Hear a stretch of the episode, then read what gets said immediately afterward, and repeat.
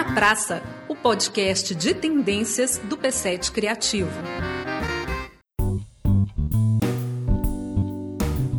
como preparar as crianças para lidarem com as novas tecnologias. E, por outro lado, como produzir conteúdo que atenda as crianças que já são usuárias dessas novas tecnologias. Nós vamos conversar com o Igor Amin, que é diretor de cinema e também educador audiovisual. Muito bem-vindo, Igor. Muito obrigado pelo convite. Como é que a gente faz isso? Porque ao mesmo tempo assim que a gente pensa, vamos educar as crianças para lidar com as novas tecnologias, assim, elas quase que educam a gente antes, né? É, eu também não tenho assim a resposta direta, né? A ideia é a gente co-criar essa ideia de como educar, né, as crianças no mundo das telas. Primeiro essa ideia de que o como ele é bem variado, né? Ele depende muito do como a gente compreende a linguagem audiovisual e as possibilidades dela, né? As crianças, elas têm sua cultura, né? Elas têm suas características, elas têm um modo de ver o mundo. Então, acho que é muito importante a gente também perceber como a criança constrói o olhar dela. Para aí sim a gente entender o papel das telas, né? O papel do audiovisual, das novas tecnologias nessa relação criança-mundo, né? É, porque a questão é qual que é a ordem, né? Quem que tá demandando? É a criança que demanda um determinado tipo de conteúdo ou é o conteúdo que vai educando ou preparando a criança para a tecnologia, né? Quem é que está no comando? Exato, eu acho que as crianças estão no comando.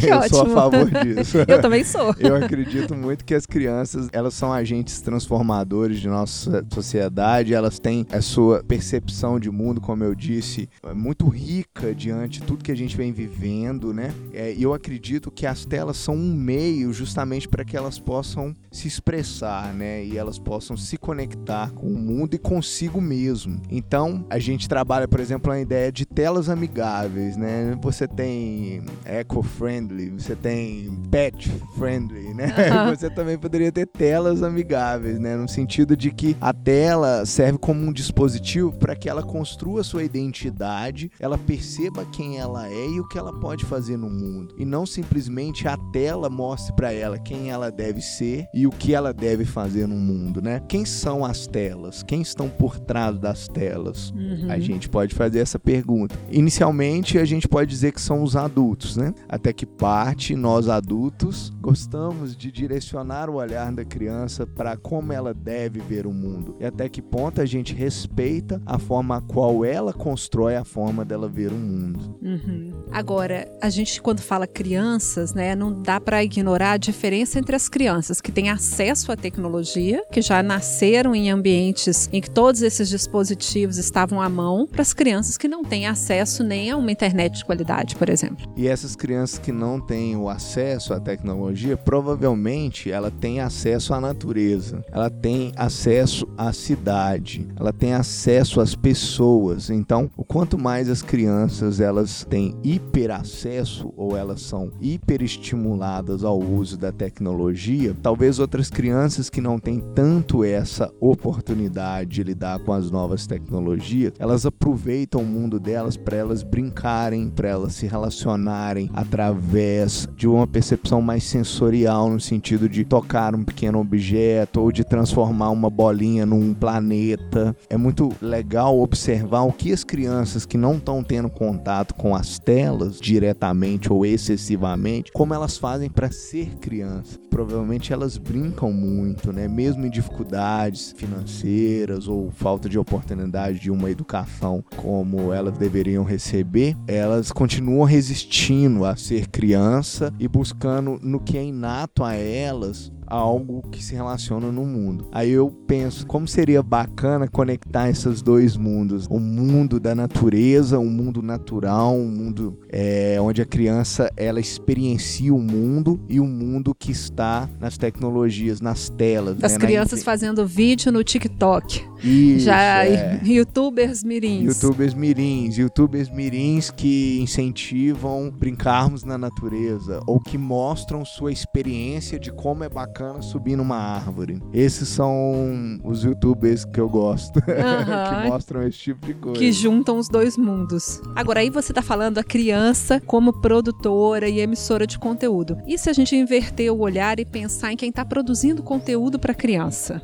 Isso é uma ótima reflexão. Bem, eu venho fazendo uma pesquisa já há 10 anos, assim, sobre essa relação da criança com as telas, né? E por ser diretor, né, e produzir conteúdos para criança, dirigir um longa-metragem, a gente produz uma série de formatos nesse campo do transmídia, que são possibilidades de você gerar conteúdo através de um app de celular, através de projeções audiovisuais, através de gamificação e outras possibilidades da linguagem audiovisual se expandir. Quando a gente pensa conteúdo, eu sinto que ah, justamente eu fui começar a trabalhar com conteúdo infantil porque eu senti uma necessidade de ouvir um pouco as crianças sobre o que elas queriam. Então, eu acredito que nós, produtores de conteúdo, é, nós devemos ouvir as crianças antes de produzir o conteúdo para ela. O seu longa, você podia contar um pouquinho, né? O que queremos para o mundo é um conteúdo. Não foi você que ditou, né? Exato. Você escutou, né? É uma pergunta, né? A gente fez uma série para o Globo, é, na época entrevistando crianças do Brasil todo, e a gente fez um mapeamento sobre o que elas queriam para o mundo, né? Nessa pergunta. E a partir disso a gente se inspirou um pouco no perfil, na identidade dessas crianças, para construir as personagens do longa-metragem de ficção que estreou em 2016 aqui na Mostra Cinema de Tiradentes, que foi super bacana e depois rodou o mundo. A gente teve essa oportunidade, assim, que nem a gente imaginava, né? A gente queria isso para o mundo também, né? que o conteúdo chegasse assim no mundo. Então, foi muito bacana perceber como que essa escuta, vamos dizer, empática, essa escuta que valoriza a diferença das crianças, como que ela é essencial para a gente construir um roteiro, para a gente ter o cuidado de preparar, desde questões de uma direção de arte até um modelo de negócios do próprio filme, né? Que tivesse um foco no campo da educação. A gente percebeu e descobriu nas nossas pesquisas coisas que a educação audiovisual ou o cinema e educação é um campo não só é, nos estudos da pedagogia ou do audiovisual, mas também do mercado, né? São oportunidades incríveis do seu conteúdo chegar nas pessoas, né? Esse é um grande desafio. Como o nosso filme independente, brasileiro, autoral, é lúdico, artístico, expressivo, sensível, ele chega nas pessoas. A gente escolheu o campo da escola, da educação, dos cineclubes, esse meio onde o audiovisual e a formação eles se conectam. Então, quando você opta por isso, você desenvolve um outro tipo de conteúdo, um conteúdo que ele está muito mais focado na forma do ensino e aprendizagem nessa experiência do que ensina a sua qualidade técnica ou na sua rentabilidade, né? Isso aí conversa com a educação à distância? Sim, por que não? Capacitação porque... mesmo? Sim, imagina quanto de demanda nós temos hoje para produzir conteúdo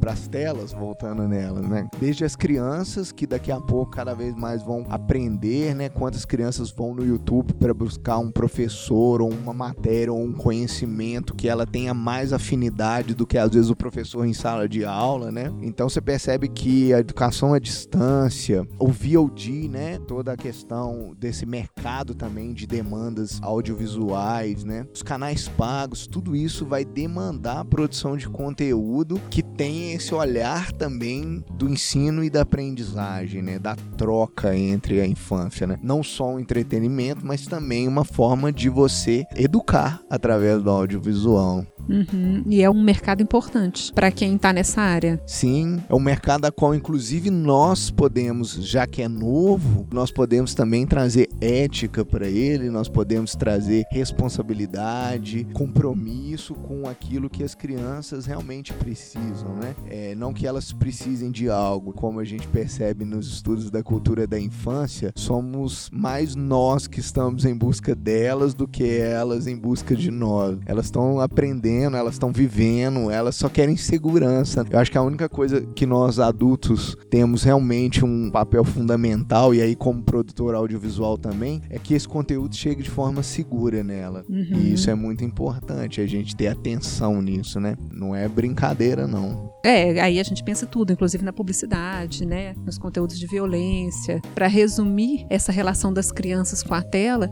nessa perspectiva que você está dizendo, não tem que tirar a tela da mão da criança né? É esse grande dilema, né? Quantos pais, mães, quantos educadoras e educadores estão desesperados com o que fazer com as telas. Eu acho que a gente deveria se tornar educadores audiovisuais. Essa é a nossa ideia. Foi o que eu fiz. Eu me tornei educador audiovisual justamente para entender como lidar com as telas. E eu acredito que não é uma questão assim de se tornar profissionalmente. É que todos nós somos educadores. E de certa forma, todos nós vivemos o dia inteiro de frente para uma tela. Então, se a gente levar isso um pouquinho mais a sério e considerar que a gente tem um papel de ser educador audiovisual, a gente começa se educando primeiramente, né? Porque somos analfabetos digitais ainda. Uhum. E provavelmente daqui a pouco a gente vai ter condições para justamente levar através da tela para as crianças um conteúdo de qualidade. Não só um novo mercado, mas um novo papel social do cinema, né? Uau, exatamente. Aí você falou por mim. Obrigada, Igor. Obrigada a você. Esse foi o Tá na Praça, o podcast de tendências do P7 Criativo.